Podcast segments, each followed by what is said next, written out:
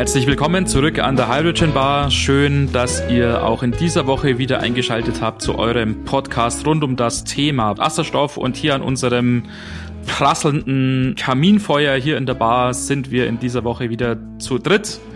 Während Deutschland im Schneechaos und im Lockdown versinkt, sprechen wir hier wieder sehr gemütlich mit einer sehr, sehr internationalen Runde tatsächlich über unser Lieblingsthema Wasserstoff. Zum einen wieder Servus Johannes und Hallo nach Shanghai. Grüß dich. Und immer noch bei uns als Gast. Genau. Thorsten. Hallo. Ja, hallo. Ähm, nach Norwegen. Hallo Thorsten.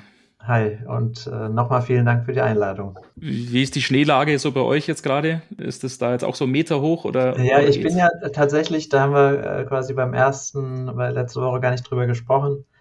Äh, ich bin äh, ja tatsächlich in der Arktis gelandet. Ähm, also wir sind mit Familie, ich bin mit Familie hier in Tromsø in der, in der mhm. Arktis, also Nordnorwegen. Mhm. Mhm. Ähm, und äh, tatsächlich ist die Schneelage seit einigen Tagen äh, wieder da, wo sie auch hingehört, in der Arktis. ähm, weil äh, tatsächlich bis vor, bis vor zwei Wochen äh, kamen die Schneebilder aus Deutschland und nicht okay. aus der Arktis. Also das war schon ein bisschen schräg. Aber ähm, es gab einen, die Arktis hat sozusagen einen Sprint hingelegt in den letzten Tagen. Und, ähm, es ist jetzt äh, ordentlich und äh, das, das Winter Wonderland, das wir auch äh, so gerne mögen. Sehr gut. Ja. Und wie ist die Corona-Situation so rein jetzt äh, Interesse halber? Ja, das, ja, vor allem im Vergleich ist, zu Deutschland und zu Shanghai. Ja, das, das ist tatsächlich, äh, als wir sozusagen die, die klassische Silvester-Rückblick-Gespräche äh, geführt haben, also was waren die Highlights in 2020, mhm. Äh, war das tatsächlich der, äh, der Top 1 äh, bei, bei, bei mir und meiner Frau, dass wir und insbesondere die Kinder ähm, hier oben im Grunde ein normales 2020 verlebt haben. Ja, super. Ähm, ja. Und ja, die Schulen waren offen, keine Masken tragen in der Schule. So, wir haben jetzt sozusagen bei 80.000 Einwohner äh, Stadt hier in Tromsø haben wir gerade, glaube ich, zehn aktive Fälle. Und äh, ja, sozusagen sehr gut nachverfolgbar äh, entsprechend. Ja. Und äh, dementsprechend äh, bleiben wir schon auch demütig, aber ähm, und, und freuen uns, äh, versuchen uns nicht zu früh zu freuen, aber ähm, es scheint ganz gut im Griff und letztlich spätestens seitdem die Dienstreisen dann auch äh, hier in Norwegen wieder gestoppt sind, äh, nach dem Sommer letztes Jahr. Mhm. Ja, kommt hier auch äh, niemand mehr hin. Nix an, ja genau. Äh, Touristen sowieso nicht, die mhm. normalerweise zahlreich sind dann hier oben für ja. Northern Lights und Rentiere und Wale. Aber ja, da das jetzt alles quasi gerade nicht stattfindet, äh, haben wir tatsächlich, was Corona angeht, hier ein sehr, eine sehr luxuriöse Situation. Na, schön zu hören. Sehr ja. gut. Und du hast dann die ganzen Touristenorte für dich. Ja, genau. Ja, ja, ja, ja, Wahrscheinlich bist du ja ziemlich beschäftigt mit der, mit der Arbeit und dem, den ganzen Wasserstoffthemen, oder? Um wieder zurück zu unserem Podcast zu kommen. genau, da war ja was. Da war ja was. Genau. ähm, ja, so, es ist, es ist äh, tatsächlich ziemlich verrückt. Ne? Also insbesondere jetzt auch in dieser Lage sozusagen in äh, neuer Job, neue Firma, plus Corona und äh, alles remote. Dazu noch die äh, ja schon letzte Woche besprochenen extremen Dynamiken auf, auf europäischer Ebene das ist schon eine Herausforderung auch, sozusagen das sozusagen alles aus dem Remote Office, ja, die Bälle entsprechend hochzuhalten. Mhm. Ja, also da ähm, kommt definitiv keine, keine Langeweile auf. sagen wir mal so, da ich sozusagen meine Position in Nell auch, äh, sagen wir mal, mit, mit, mit mir äh, neu geschaffen wurde. Und du und, die natürlich äh, jetzt auch füllen musst quasi und, und ja klar. Ich ja. die füllen muss und ähm, äh, im Moment leider auch noch me, myself and I bin. ja, aber das, äh, wie gesagt, war vielleicht dann auch noch ein, ein, ein Erfolg, den ich verzeichnen konnte in 2020, dass ich mir jetzt noch Verstärkung holen darf äh, mhm. ins Team. Also ja, hier schon mal sozusagen ein Teaser, da kommen demnächst äh, offene Stellen ähm, zur Zusammenarbeit. Eine, eine für die Zusammenarbeit mit mir. Genau. An, an, an, den spannenden Themen, die wir so besprechen. Wir können den Link in die Show Notes posten und dann müssen wir uns über die da Provision halt unterhalten noch. Aber das können wir ja, vielleicht im Nachgang machen. Ja, ich habe noch nichts zum Posten, aber ich bin, ich arbeite noch an den, an den Stellenbeschreibungen. okay. Super. Ja, jetzt hast du es ja schon erwähnt, neue Firma und hast ja auch schon erwähnt, ja, Nell.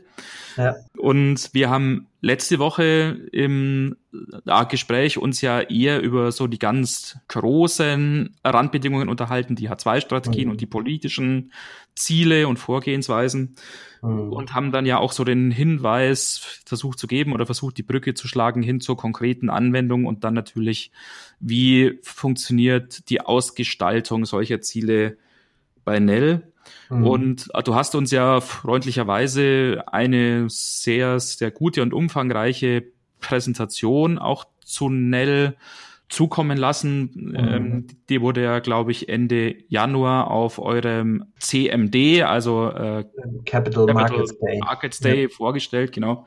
Mhm. Und ähm, da werden ja massive Ziele, was den Ausbau eurer Produktionskapazitäten angeht, vorgestellt. Ja. Ist das dann sozusagen als Reaktion auf diese politischen äh, Rahmenbedingungen zu sehen oder gab es diese Ziele vielleicht sogar schon vorher? Na, der Ausbau der Produktionskapazität in, in Norwegen, äh, das ist schon länger im, in Planung. Das äh, war tatsächlich unabhängig von den Entwicklungen im letzten Jahr.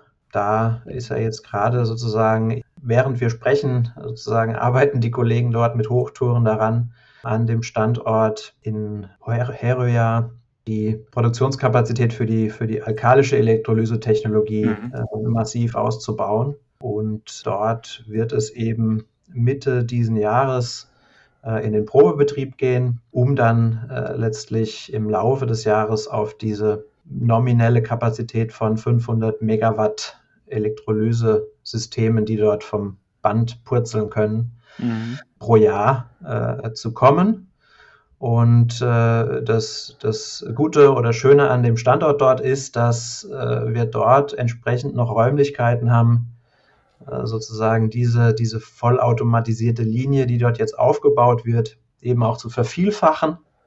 Mhm. Äh, und haben eben vor Ort die Möglichkeit, äh, dann auch flexibel auf äh, steigende Nachfragen zu reagieren und quasi bis auf zwei Gigawatt pro Jahr dort auszubauen.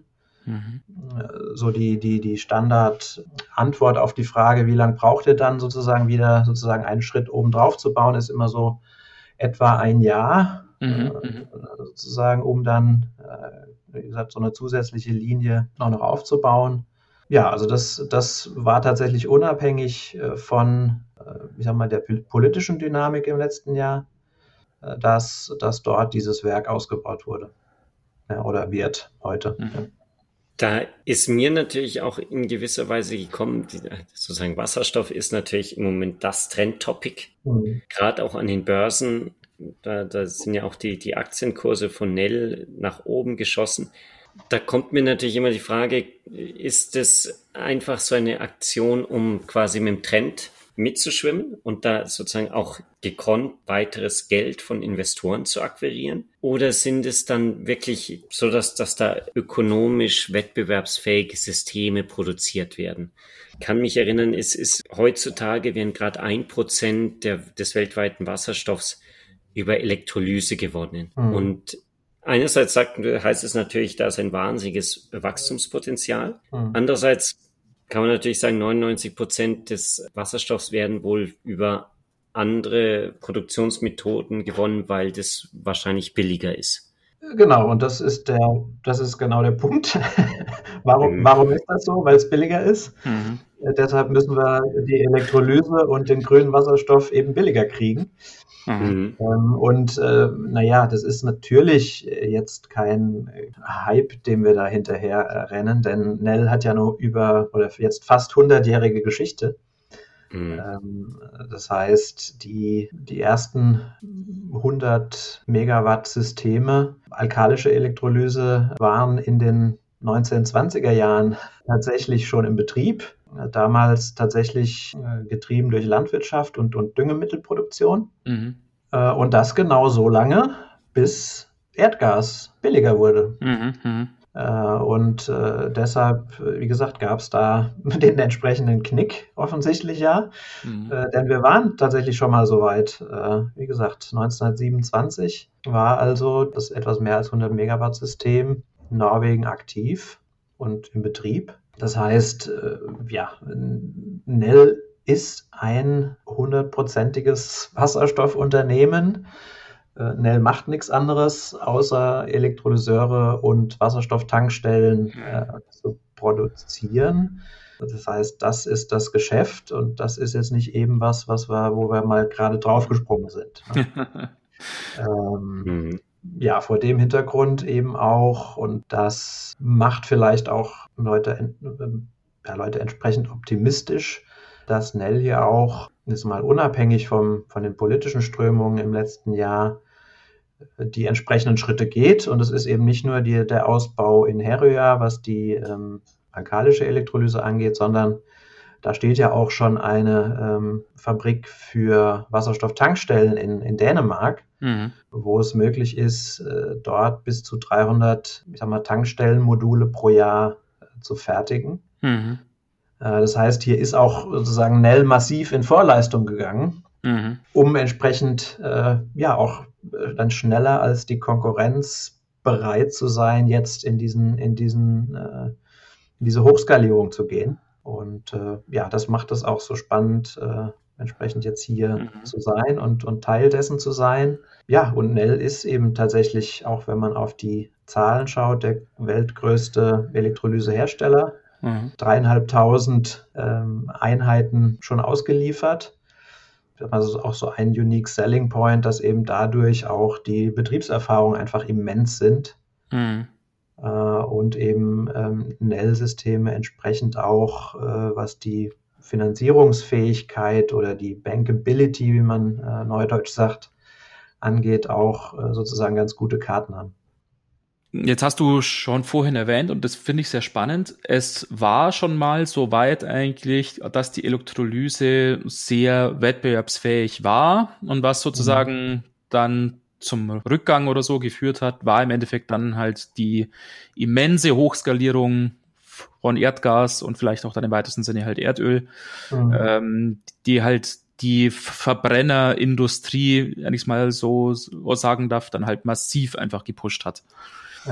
Und jetzt hat Nell verkündet, ähm, in wenigen Jahren, also wirklich mhm. 2025, soweit ich weiß, soll also der grüne Wasserstoff, also Wasserstoff aus erneuerbaren Energiequellen hergestellt, wettbewerbsfähiger oder ja, also halt günstiger sein als Wasserstoff aus fossilen Rohstoffen. Mhm. Mhm.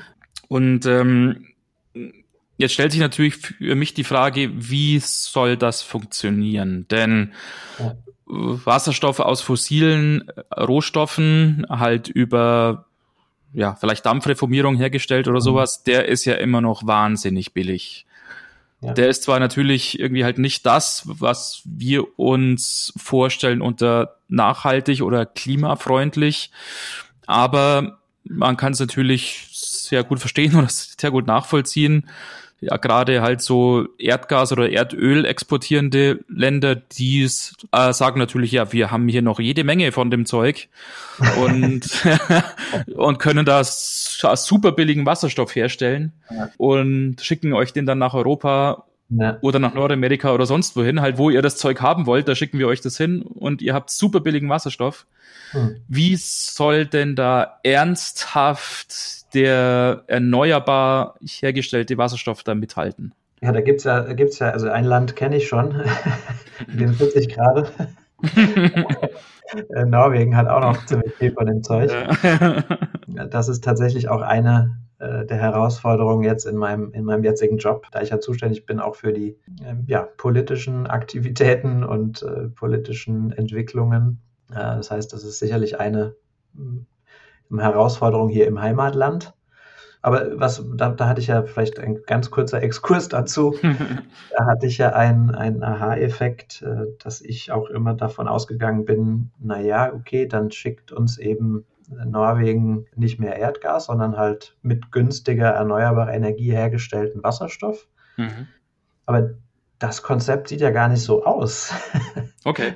Das Konzept ist ja, und, und das sind ja die, die auch, was die norwegische Regierung gerade auch in den letzten Monaten mit, mit ähm, immens hohen Förderbescheiden beschieden hat, dass weiterhin die Erdgasinfrastruktur genutzt wird, um Erdgas auf den Kontinent zu schicken. Mhm, mh. Und dann ähm, die Reformierung entsprechend äh, auf dem Kontinent stattfindet. Mhm. Äh, und Norwegen dann aber das CO2 abholt. Mhm. Mhm. Okay. also, das und wieder sind, äh, einspeichert bei sich das in den Erdgasfeldern diese Projekte, die man äh, da jetzt in den letzten Monaten auch gehört hat, was CCS-Technologien angeht, dass, dass äh, quasi äh, Norwegen hier eine, ja, sagen wir mal, CO2-Infrastruktur aufbauen will. Okay. Und entsprechend, äh, um sicherzustellen, weiter Erdgas an, quasi Kontinentaleuropa verkaufen zu können. Mhm. Ähm, das lasse ich jetzt mal so da stehen. Und wir kommen wieder zu dem, zu dem, zu dem grünen äh, äh, Wasserstoff. Naja, also die zwei großen Treiber sind ja, und man, der größte Treiber ist letztlich die, die Kosten der erneuerbaren Energie, die da reingeht in den Elektrolyseur. Mhm. Äh, und dann haben wir eben den Elektrolyseur an sich, die, mhm. die äh, CAPEX-Kosten. Und was hat uns jetzt nun verleitet, diese Aussage zu machen, auch an unserem Capital Markets Day, diesen anderthalb Dollar pro Kilogramm, pro Kilogramm Wasserstoff ja. bis 2025. Äh, das sind eben ganz klar zum einen die Entwicklungen äh, der Kosten von Erneuerbaren. Ja, also da haben wir in den letzten zehn Jahren, was die, die Kostenentwicklung angeht, insbesondere im PV-Bereich, haben wir einen, eine Reduktion von 90 Prozent erlebt. Ja ähm, allein in den letzten fünf Jahren 50 Prozent im, im, für Solarenergie.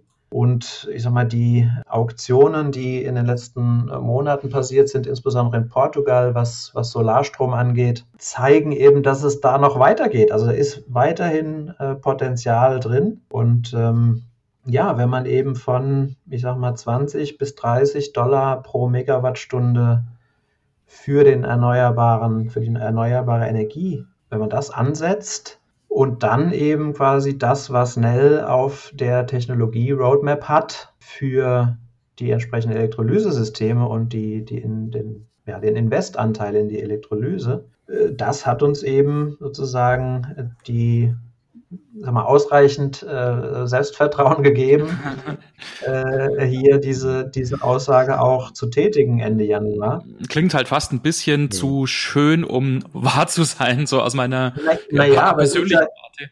Also äh, äh, man kann ja, glaube ich, sagen, aber wenn diese 1,50 dann erreicht sind, ja. dann ist es der Durchbruch, dann ist das Thema gegessen und dann ist Wasserstoff die ganz große Nummer.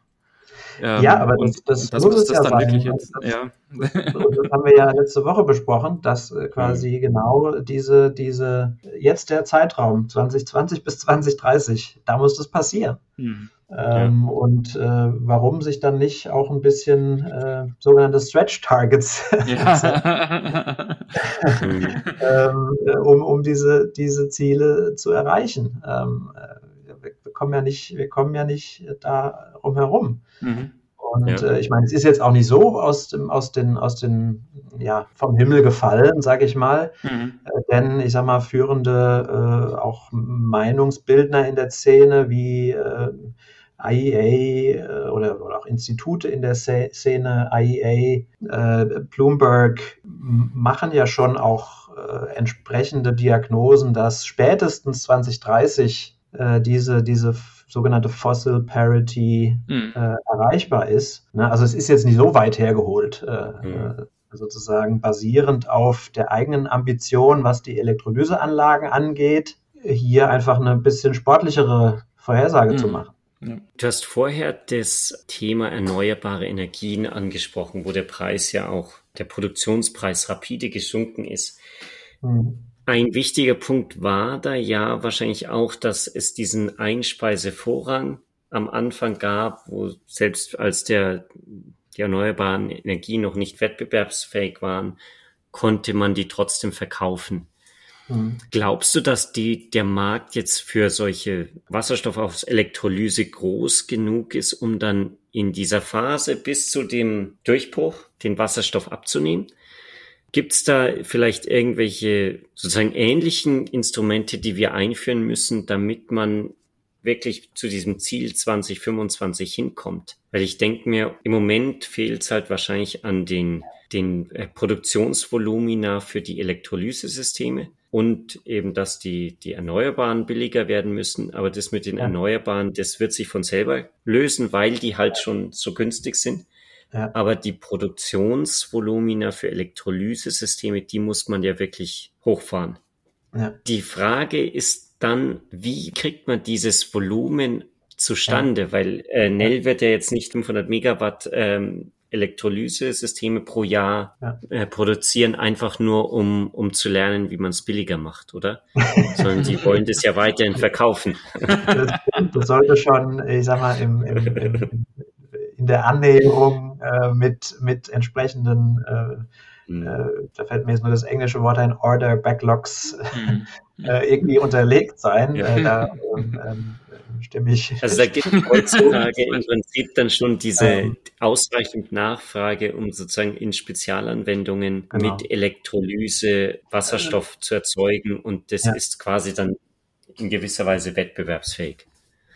Also wie gesagt, das ist äh, tatsächlich jetzt eine äh, die Aufgabe der nächsten zehn Jahre mhm. ähm, mit, ich sag mal jetzt all, mit dem IPSEI, als Kickstart. Mhm.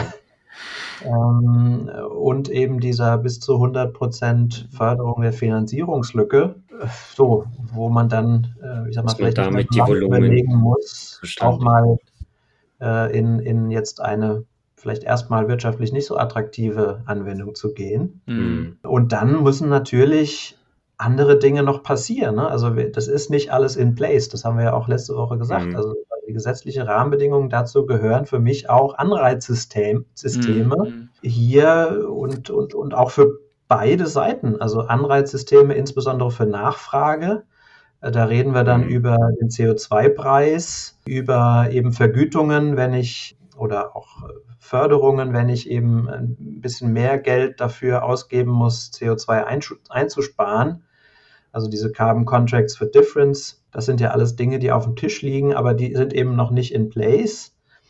Äh, so, das heißt, das brauchen wir schon alles noch, ja. Also ganz mhm. klar, also die, die, die, die entsprechenden ähm, Anreizsysteme auf der Nachfrageseite aber auch schon auf der Produktionsseite. Also ich habe es jetzt quasi, weil ich eben auch ein bisschen später, später äh, jetzt dazugekommen bin, als quasi ja der Aufbau in Hero ja schon im Gange war. Aber hier habe ich durchaus mitbekommen, dass es eine Herausforderung ist und war, äh, für solche Aktivitäten auch eine entsprechende Unterstützung zu bekommen. Mhm.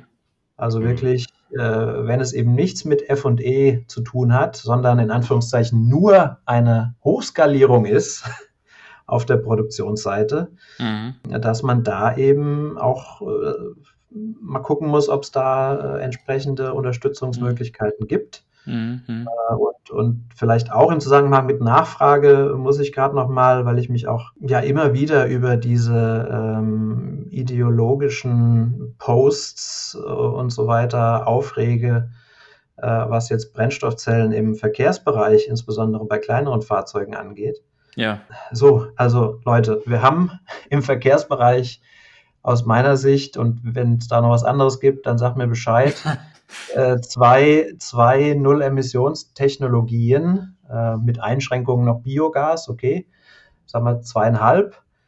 Ähm, und das ist Batterie, Brennstoffzelle mit grünem Wasserstoff und äh, wie gesagt äh, Biogas mit Einschränkungen. Warum stecken wir in diesen ideologischen Diskussionen. Ja. Ja. Ähm, also da werde ich wahnsinnig äh, und äh, habe mich jetzt aber mittlerweile mindestens dazu gebracht, dass ich nicht mehr auf alles reagiere. Ja, genau, ja, genau. Äh, aber in dem Zusammenhang wollte ich jetzt gerade noch mal loswerden. Äh, denn denn äh, was, was Nachfrage angeht und, und Hochskalierung, der Verkehrsbereich ist da insbesondere jetzt kurzfristig sehr interessant. Ja. Ja. So, wenn wir über Stahl und Chemie und so weiter sprechen, da ist die Einstiegsschwelle wesentlich höher. Ja, ja. Äh, was, was die Kosten angeht. Deshalb alle, die hier ideologisch äh, weil sie aus irgendeinem Grund keine Brennstoffzelle in einem Pkw sehen wollen, äh, gegen Wasserstoff in, im, im Verkehrsbereich sind, die äh, sag mal, behindern, äh, ich sag mal, indirekt auch alle anderen Pfade. Mhm. Ja? Mhm. Und so, äh, wie gesagt, ich sehe den Verkehrsbereich, was, was jetzt gerade die kurzfristige Nachfrage angeht, als, als sehr interessant. Mhm. Ja. Ja, Skalierung der Produktion wie du schon angesprochen hast, vielleicht auch mit Hilfe des Verkehrsbereichs, aber ist, wie wir jetzt im Gespräch ja, glaube ich, sehr deutlich gelernt haben, schon mit enormen Herausforderungen verbunden. Wird wahrscheinlich auch für Nell jetzt sicherlich kein Selbstläufer. Also da muss wahrscheinlich noch viel, viel an Energie und an Geld einfach äh, reingesteckt werden. Ja, und was uns in dem Zusammenhang dann etwas wundert. Es gibt bei Nell ja die beiden Typen von Elektrolyseuren, die PEM-Elektrolyseure und die alkalischen. Mhm. Und wenn jetzt die Skalierung, wie du es gerade beschrieben hast, außer Markthochlauf schwierig ist und schmerzhaft ist und viel, mhm. viel Geld kostet, warum sich nicht auf eines fokussieren? Warum oder was ist der Grund für Nell, wirklich diese beiden Typen oder die beiden Konzepte im Auge zu behalten und eben halt beides hochskalieren zu wollen? Ja. Also ganz klar die Herausforderung, die wir jetzt, glaube ich, zu Genüge auch äh, in den letzten, dieses Gespräch und auch im letzten Gespräch besprochen haben. Äh, jede Anwendung hat eben hier ihre Eigenheiten äh, und entsprechend sind, sind wir davon überzeugt, dass äh, sich je nach Anwendungsfall eben die eine oder die andere äh, Technologie besser eignet. Und ähm, deshalb sind wir davon überzeugt, dass äh, das ein entscheidender Mehrwert auch von Nell ist, äh, dass man das äh, Nell, ich sag mal, dann in Diskussion mit dem Kunden das für die entsprechende entsprechende Anwendungen zurechtgeschnittene System zu entwickeln. Ja, wer sagt, dass es mhm. nicht auch vielleicht eine Kombination sein kann aus, mhm. äh, ich sag mal, alkalisch und PEM, je nach Anwendungsbereich. Wenn man sich dann auch, sag mal, die Vor- und Nachteile entsprechend anguckt, äh, der Technologien, äh, dann, dann wird es auch nochmal offensichtlicher. Und ich habe ja gerade schon gesagt, alkalisch 100 äh, Jahre Geschichte fast. Mhm. so, das heißt, wir reden hier über natürlich ein, ja, wie sagt man, Workhorse, ja.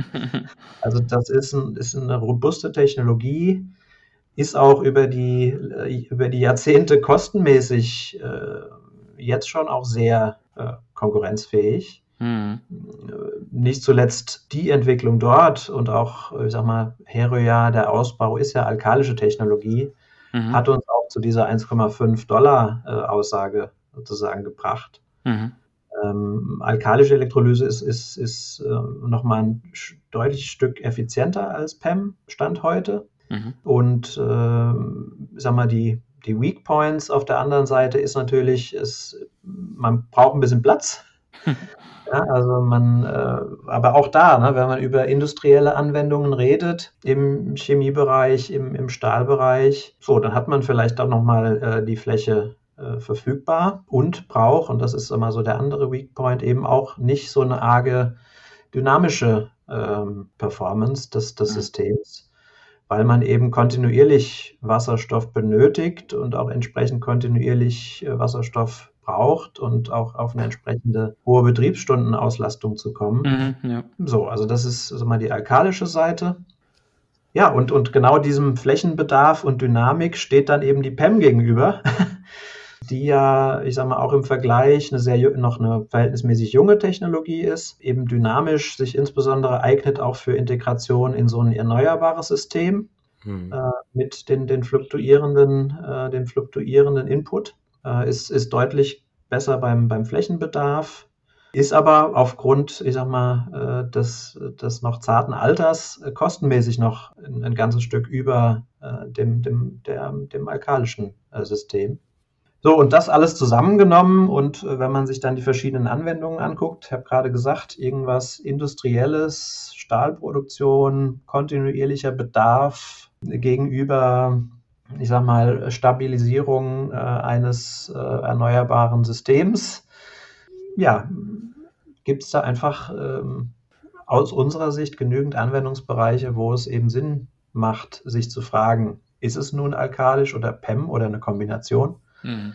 Und deshalb ähm, haben wir uns oder ist Nell entsprechend aufgestellt. Mhm.